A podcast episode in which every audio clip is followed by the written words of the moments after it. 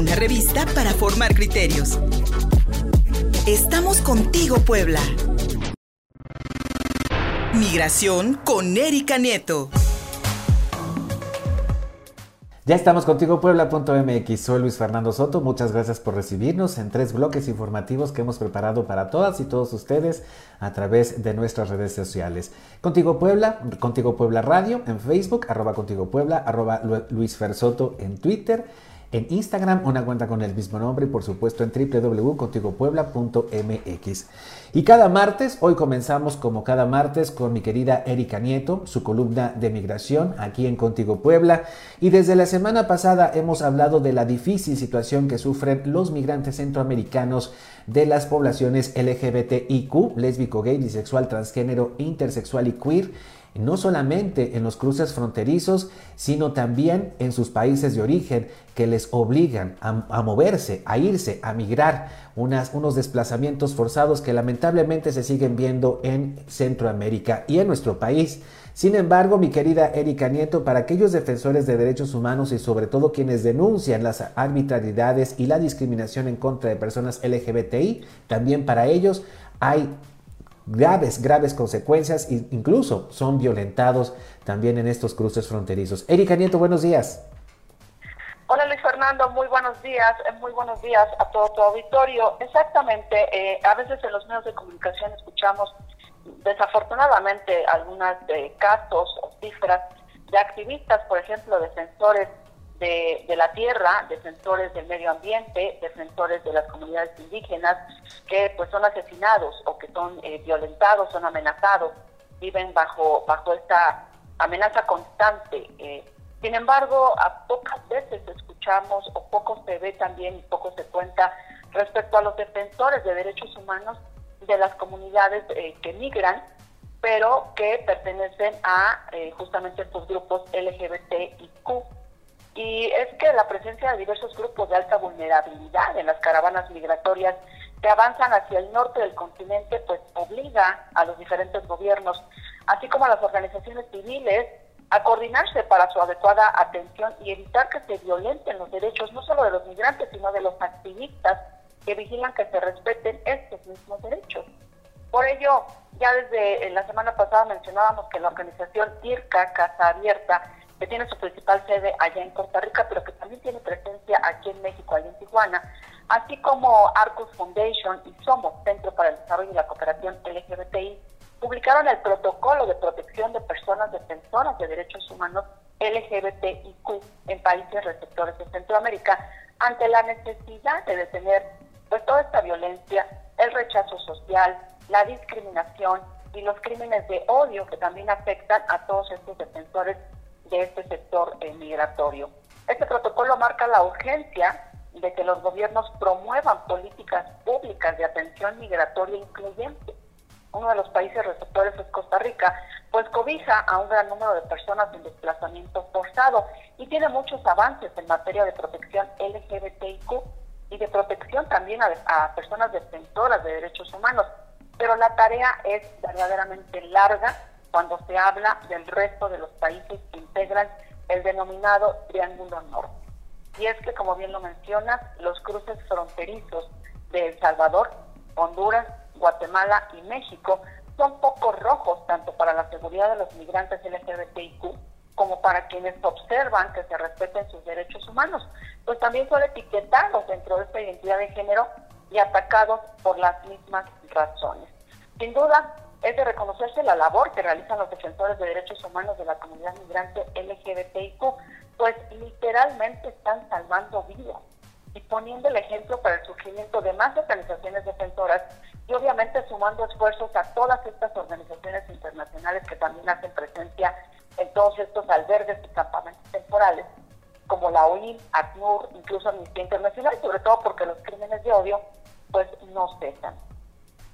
Tan solo hace unos días veíamos el lamentable caso de este eh, joven eh, detenido allá de manera arbitraria en la península de Yucatán y que eh, porque los policías pensaban que era pues gay y entonces lo, lo detienen, lo golpean, etcétera, etcétera, termina asesinado y, en el todavía en el hospital que cometieron algunas arbitrariedades pensando precisamente que pertenecía a esta comunidad LGBTIQ.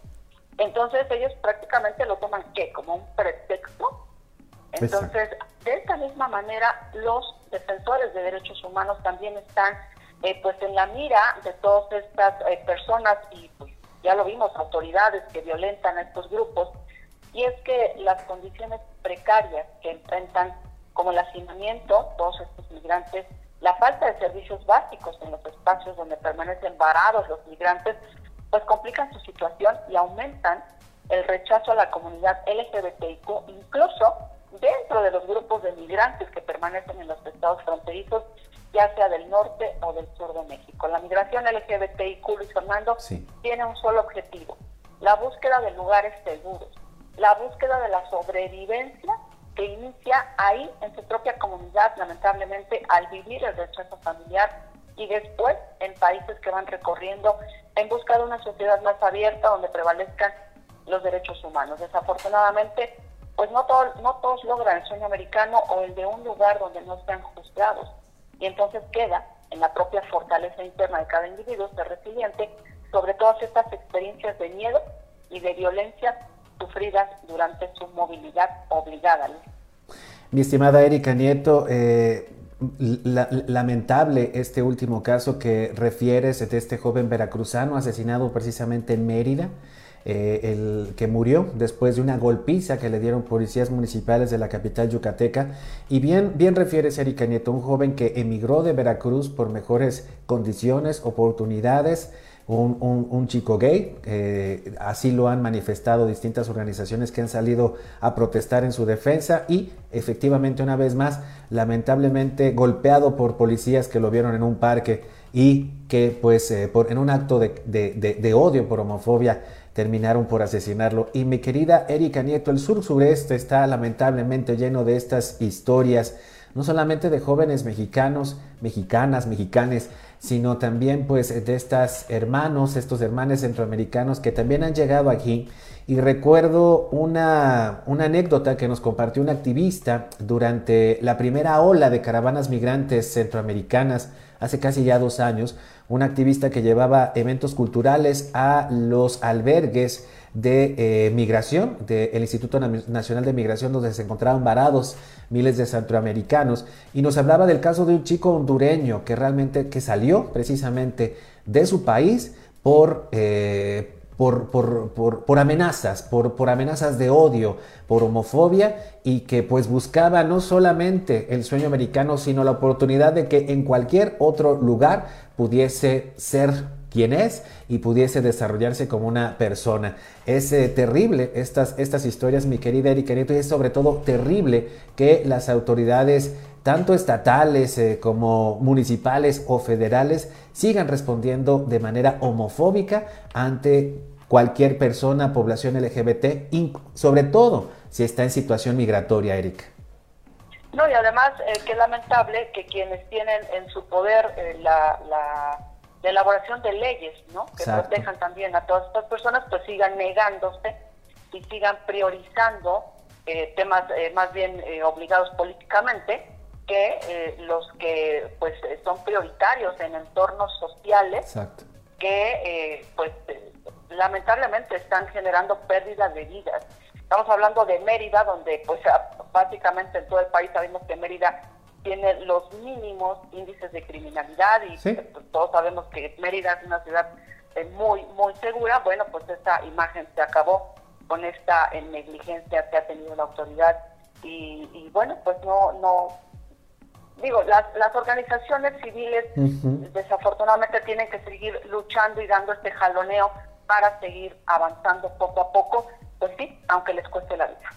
Lamentable, Erika Nieto, lamentable y pues muy, muy loable y sobre todo muy destacable lo que, eh, lo que bien refieres, el trabajo que hacen cientos de activistas, cientos de personas organizadas que no solamente están denunciando los abusos que sufren la comunidad LGBTIQ en su paso por cruces fronterizos de Centroamérica a México hacia los Estados Unidos, sino que también pues ponen en riesgo su vida al, eh, al, manifestar los abusos que en muchos casos, mi querida Erika Nieto, cometen bandas del crimen organizado también, que ven en la desprotección a los migrantes un jugoso negocio para la trata de personas, mi querida Erika Nieto, prácticamente una vez más poniendo en relieve cómo los ciudadanos tanto de este país como quienes lamentablemente tienen que cruzar para llegar a los Estados Unidos, pues siempre está en riesgo porque no hay autoridad que nos defienda. Erika Nieto, así las cosas, amiga. ¿Dónde te podemos encontrar?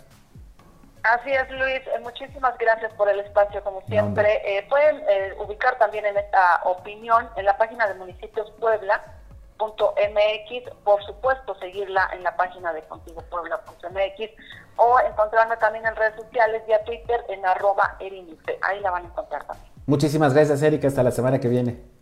Gracias, hasta el próximo Gracias. Nos vamos a hacer una breve pausa. Vamos a regresar con nuestros siguientes dos bloques informativos que hemos preparado para todas y todos ustedes. Contigo Puebla Radio en Facebook, arroba Contigo Puebla, arroba Luis Fersoto en Twitter y por supuesto en www.contigopuebla.mx. Regresamos.